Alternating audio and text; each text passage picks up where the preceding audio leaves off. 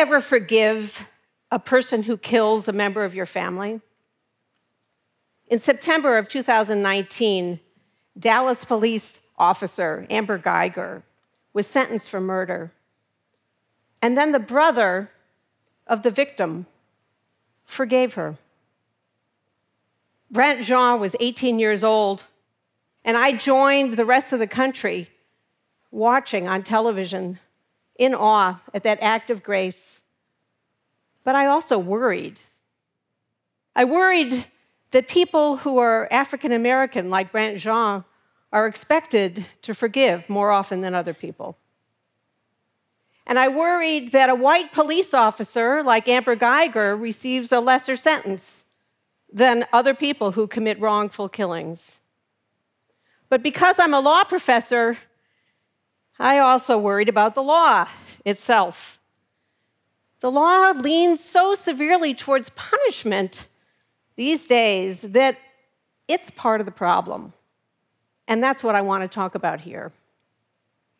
The powerful example of one individual's forgiveness makes me worry that lawyers and officials too often overlook the tools that law itself creates to allow forgiveness when the principle should be the cornerstone of a thriving society. I worry that lawyers and officials do not adequately use the tools of forgiveness, by which I mean letting go of justified grievance. And those tools are many. They include pardons, commutations, expungement, bankruptcy for debt, and the discretion that's held by police and prosecutors and judges. But I also worry, I worry a lot. I worry that these tools, when used, replicate the disparities, the inequities along the lines of race and class and other markers of advantage and disadvantage. Biases or privileged access are at work when United States presidents pardon people charged with crimes. Historically, white people pardoned four times as often as members of minority groups for the same crime, same sentence. Forgiveness between individuals is supported by every religious tradition, every philosophic tradition. And medical evidence now shows the health benefits of letting go of grievances and resentments. As Nelson Mandela led South Africa's transition from apartheid to democracy, he explained resentment is like drinking a poison and hoping it will kill your enemies. Law can remove the penalties for those who apologize and seek forgiveness. For example, in 39 states in the United States and the District of Columbia, there are laws that allow medical professionals to apologize when something goes wrong and not fear that that statement could later be used against them in an action for damages.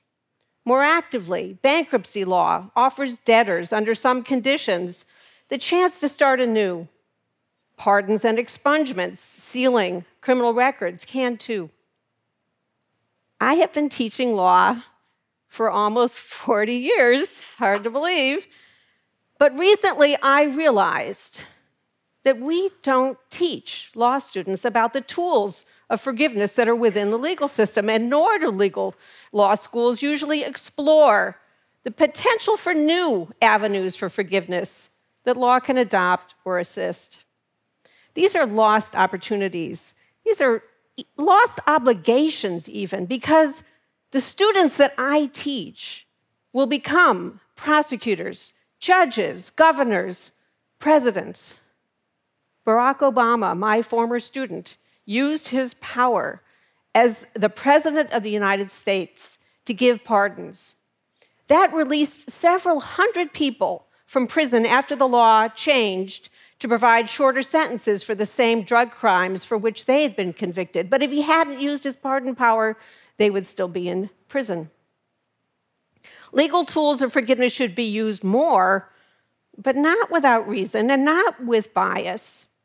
A New Yorker cartoon shows a judge with a big nose and a big mustache looking down at a defendant with the exact same nose, an exact same mustache, and says, obviously not guilty. Forgiveness could undermine the commitment that law has to treat people the same under the same circumstances, to apply rules evenly. In this age of resentment, mass incarceration, widespread consumer debt, we need more forgiveness, but we need a philosophy of forgiveness. We need to forgive fairly. Contrast the treatment globally of child soldiers with the treatment of juvenile offenders in the United States. International human rights condemn and punish adults who involve children in armed conflict as those most responsible, but treat the children themselves quite differently. The International Criminal Court, now with 122 member nations, convicted Thomas Lubanga, warlord, warlord in the Congo, for enlisting, recruiting, and deploying children, teens, as soldiers. Many nations commit to ensuring that people under the age of 15 do not become child soldiers, and most nations treat those who do become soldiers not as objects of punishment, but as people deserving a fresh start. Compare, in contrast, how the United States treats juvenile offenders, where we severely punish minors, often moving them to adult courts, even adult prisons. And yet, like child soldiers, teens and children are drawn into violent activity in the United States when there are few options when they're threatened or when adults induce them with money or ideology. The rhetoric of innocence is resonant when we talk about child soldiers, but not when we talk about teen gang members in the United States. Yet in both settings, youth are caught in worlds that are made by adults, and forgiveness can offer both accountability and fresh starts.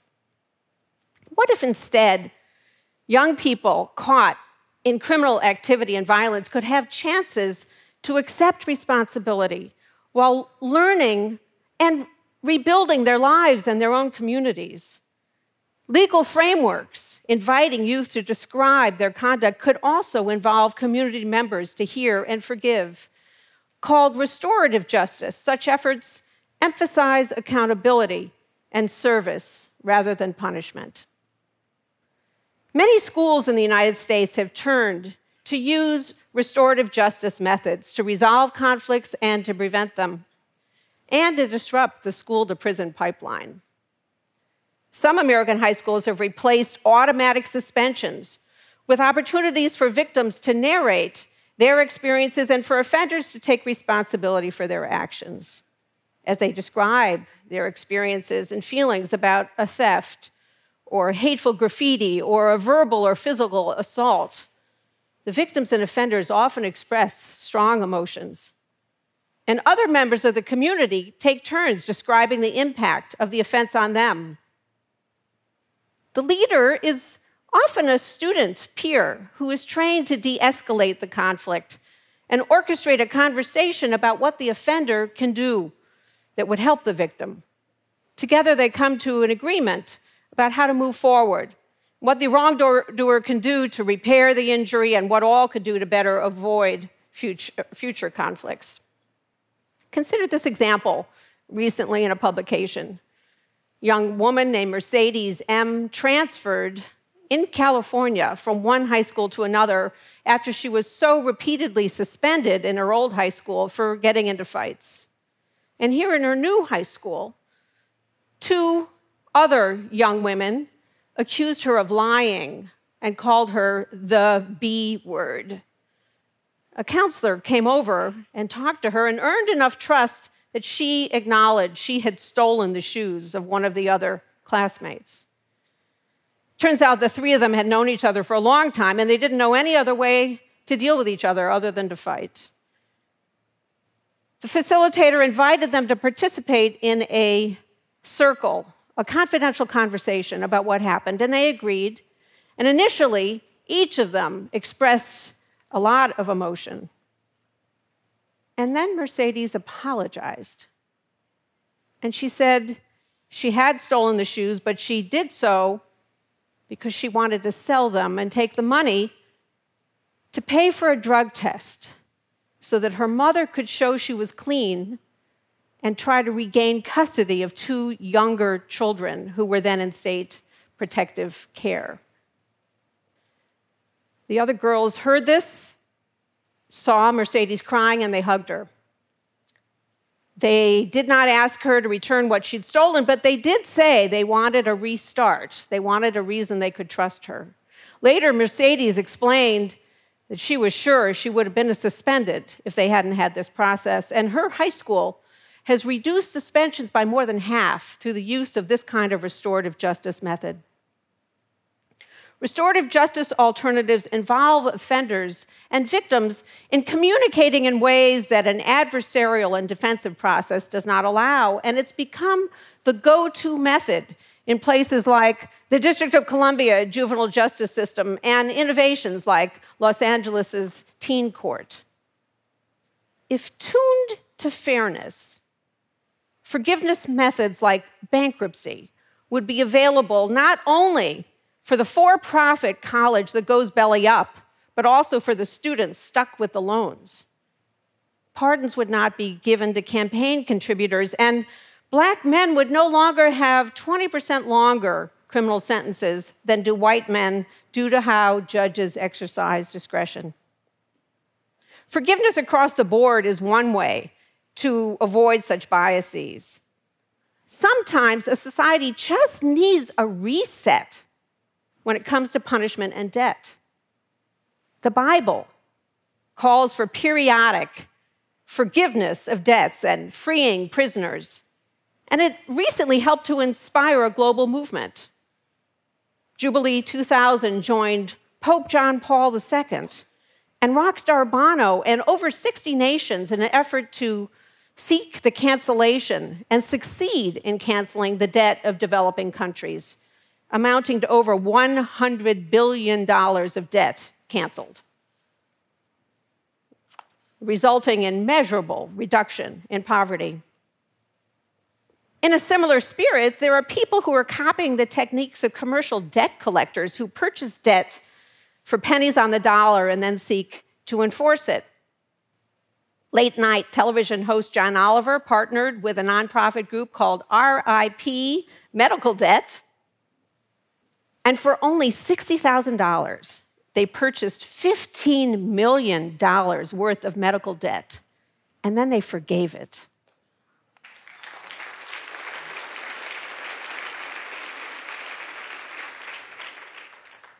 That allowed nearly 9,000 people to have a restart in their lives. This kind of precedent should trigger and encourage more such actions. It's time for a reset, given mass incarceration, medical and consumer debt, and given indigent criminal defendants who are charged and put in debt because they're expected to pay for their own probation officers and their own electronic monitors. Forgiving violations of law or promises to pay back loans does pose risks Forgiveness may encourage more violations. Economists even have a name for it. They call it moral hazard. Should there be amnesty for immigration violations? Should a president offer pardons to protect himself or to induce lawbreaking? These are tough questions for our time. But escalating resentments hold their own dangers. So does attributing blame to individuals for circumstances largely outside their own control. To ask how law may forgive is not to deny the fact of wrongdoing. Rather, it's to widen the lens, to enable glimpses of the larger patterns, and to enable new choices that can go forward if we can wipe the slate clean. Thank you.